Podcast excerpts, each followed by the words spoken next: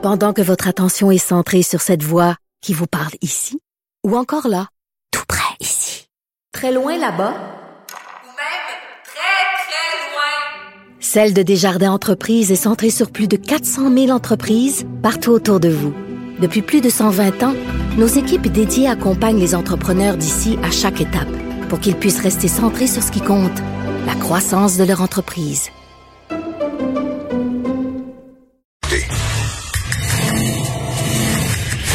Risque d'être la plus grande bataille de notre vie. COVID-19.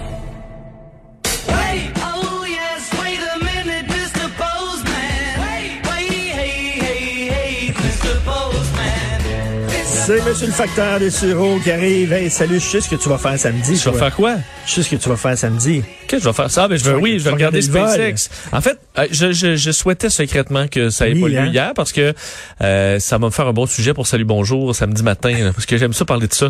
Alors, euh, Écoute, je lisais là-dessus euh, et, et c'est passionnant parce que moi, je pensais qu'ils utilisaient le, la station euh, de la NASA, là, en fait, le quartier général. de la- non, ils ont leur propre euh, mission control, oui, comme on dit. là. effectivement, même si c'est à Cap Canaveral et euh, ils ont leurs installations. euh, Il y a leurs installations, les autres. Euh, non, il y a de l'argent là euh, qui se fait. Mais j- j'imaginais parce qu'hier je regardais euh, ça en, en direct et les restes que les astronautes, t'imagines là, tu, tu- tu- toute la préparation que ça demande là, pour être dans la capsule, puis là t'es là, puis t'es prêt, puis c'est à quelques minutes du lancement. Ça marche pas. Je comprends que c'est des professionnels, ils ont bien pris ça, j'entendais oui. les discussions, mais je veux dire, tu- ok, on va reprendre tout ça à zéro dans quelques jours. Euh, Mais on moi, c'est pas ça qui m'excite, là, des, des projets d'Elon Musk. là, c'est- moi, c'est l'Hyperloop. Ouais, mais les, ouais, ça mais ça avance pas vite là. Ben le, le Hyperloop avance vite, mais le projet. euh, Le euh, projet, ça avance pas, on dirait. Non, c'est plus le. Ben, Elon Musk en parle beaucoup moins aussi. Oui, hein, on Ouais. n'entend pas parler, mais tu sais, Montréal, euh, Toronto, en, en quoi, là, une heure? Euh, ouais, quelque chose comme ça dans un tube sous vide, mais je sais pas à quel point les gens. euh, Ouais, c'est comme un pneumatique, là. Ouais, mais parce que installer ça coûte quand même euh, une fortune. Je sais pas si on pourrait euh, justifier autant dans des pays comme en- au Japon où tu as énormément de monde, tu es capable de justifier l'installation de réseaux de même aussi coûteux. Est-ce qu'au. Canada, Il y a peut- tant de gens qui veulent faire Montréal-Toronto, là, puis parce ça que pour avoir cher, là. fait les Shinkansen au Japon, les, les trains haute vitesse au Japon, Les mais- bullet trains qu'on appelle. ouais, les, euh, je veux dire, c'est ça a coûté une fortune d'installer ça. Est-ce que c'est très vite? eux, ben, ça va à 310, 320 km heure. Et euh, l'affaire, c'est que, je veux dire, eux lancent, admettons, euh, moi, c'était en- entre Tokyo et, euh, admettons, Osaka.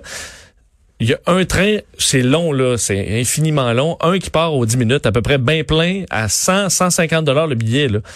Donc, euh, je veux utilisé, dire, là. euh, leur, euh, même si ça a coûté 30 milliards, ils le rentabilisent, ce qu'ici, on peut peut-être pas faire.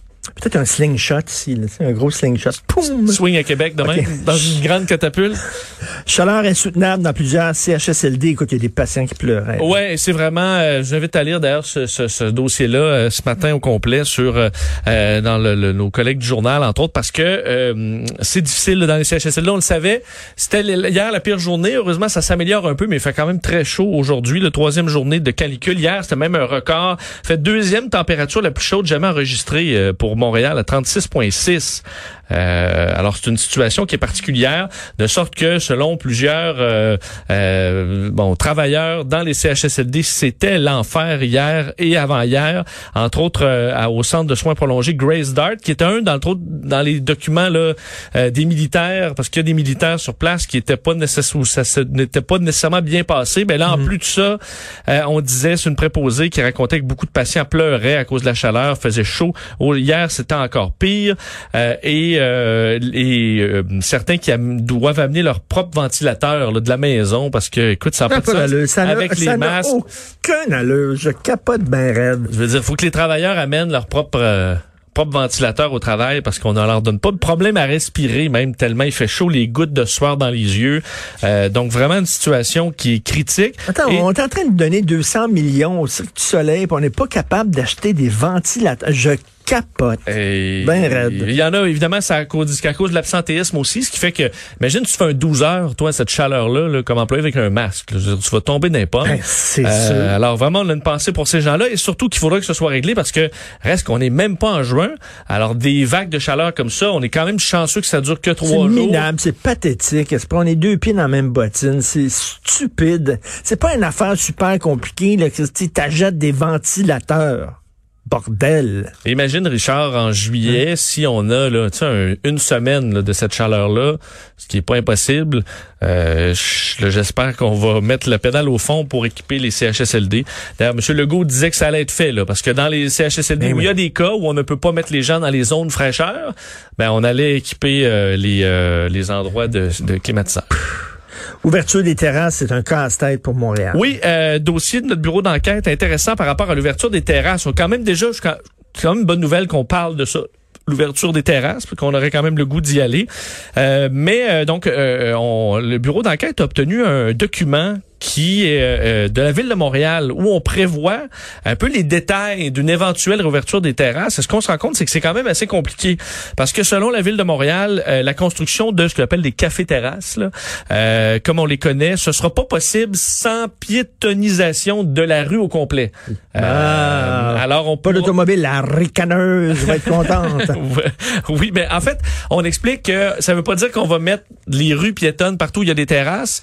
Euh, ça va être du cas par cas. Pourquoi on fait ça? C'est parce que on a besoin de laisser vraiment le corridor euh, des trottoirs et peut-être même la partie stationnement pour des files d'attente pour des commerces, parce qu'on veut pas que les gens soient tout, euh, tout poignés, Ben de sorte que la terrasse, on peut pas la mettre sur le trottoir, il faudrait la mettre au milieu de la rue.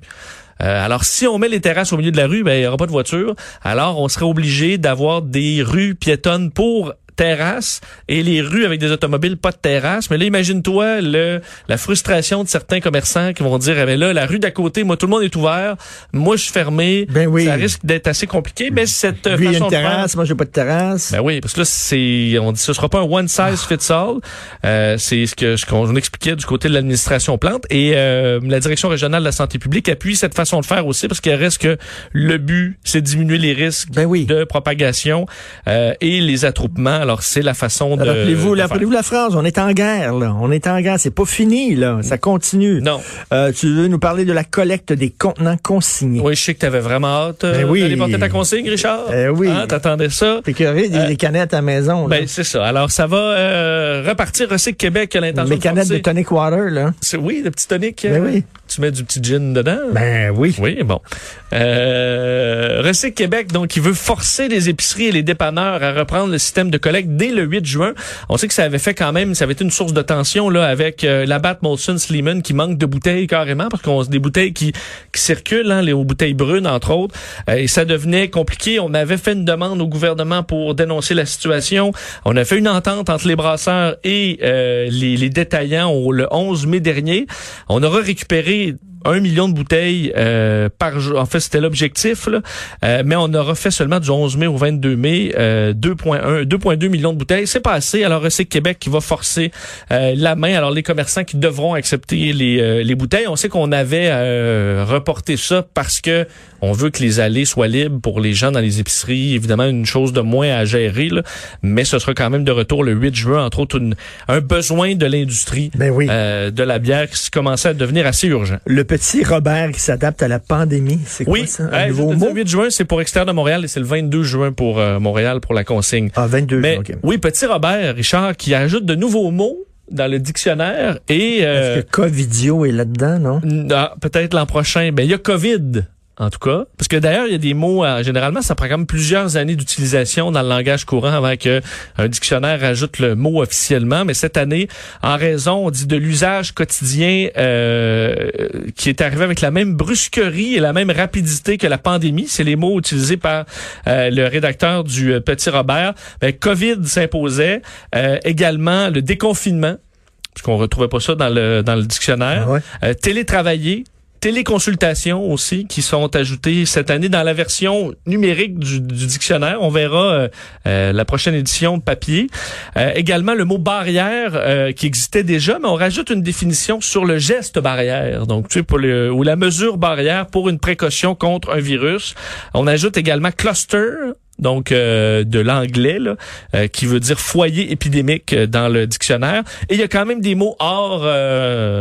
euh, hors pandémie là, qui sont ajoutés, entre autres sexto. Tu vois que ça, ça fait quand même longtemps que ça roule. Sexto, ben oui. Euh, cloud.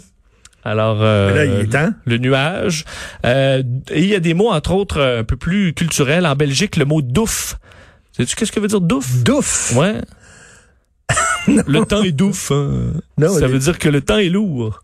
Le temps est Ouais, douf. c'est douf. Ouais, c'est douf. C'est douf. Euh, et euh, nareux aussi. Donc, ça veut que- dire... euh, Est-ce que en rouge, on a... euh, oui, Naru, quoi? ça veut dire euh, difficile quant à la propreté de la nourriture. Admettons, euh, ces assiettes, là, c'est nareux. C'est Naru. Oui. Est-ce que dans rouge aussi, il y a une nouvelle définition? Zone rouge? Non, il n'y a pas ça. Il y a pas ça, mais il y a également, juste pour terminer, sur le Québec. Euh, ben, enfin, en France, une dernière, là, avoir le cul dans le beurre. Ok, connaissais ça, c'est une avoir le expression cul dans- québécoise? Non, c'est français. euh, que Ok. Tu connaissais ça, avoir le cul dans le beurre? Achille, Dans le beurre. non. le Bon. cul dans le beurre. Ça veut dire vivre avec euh, dans l'aisance. Ah, ben être chanceux aussi, c'est avoir... euh, c'est quoi? Le, Le cul bordé de nouilles. Le aussi. cul bordé de nouilles? Oui, c'est une de mes préférées. Mais oh, il y a des expressions québécoises, entre autres se désâmer, qui veut dire se donner du mal. On n'utilise pas ça souvent. Une personne bête, donc être bête. Être bête, ben On oui. utilisait ça déjà, mais... euh, Ben, coudonc. Et partir à l'épouvante. Mais ça, on dit pas... sous- Tous ces Québécois qui disent qu'ils partent à l'épouvante. Pas à l'épouvante. oui. le retour de certaines mesures de quarantaine en Corée du Sud. Oui, juste un rappel, parce qu'ici, là, c'est l'été, puis tout le monde est content, puis font moins attention aux règles. Mais regardez en Corée du Sud, euh, qui est un modèle pour la lutte à euh, la, la COVID-19, euh, on retourne à certaines mesures de quarantaine en raison de la plus forte hausse de contamination là, depuis presque deux mois. faut dire, par contre, Richard, c'est 79 nouvelles contaminations dans le pays. là. Nous, on en a encore 600 par jour euh, au Québec et on est en mode réouverture. Alors, ils sont assez serrés euh, en Corée du Sud. Alors, on referme pour deux semaines musées, parcs, galeries d'art. euh, euh, également, réintroduire la flexibilité au travail pour que les gens fassent du télétravail. Euh, les citoyens qui sont on leur conseille d'éviter des rassemblements, les endroits fréquentés, euh, bars, restaurants et tout ça. Et on les avise que si dans deux semaines ça ne va pas mieux, ben on retourne à une distanciation sociale stricte. Alors, on prend ça au sérieux en Corée du Sud, que- des soubresauts. Est-ce que K-pop est dans le dictionnaire? Euh, mais je pense que le pire, c'est que je pense que oui. Oui, Peut-être. Ouais.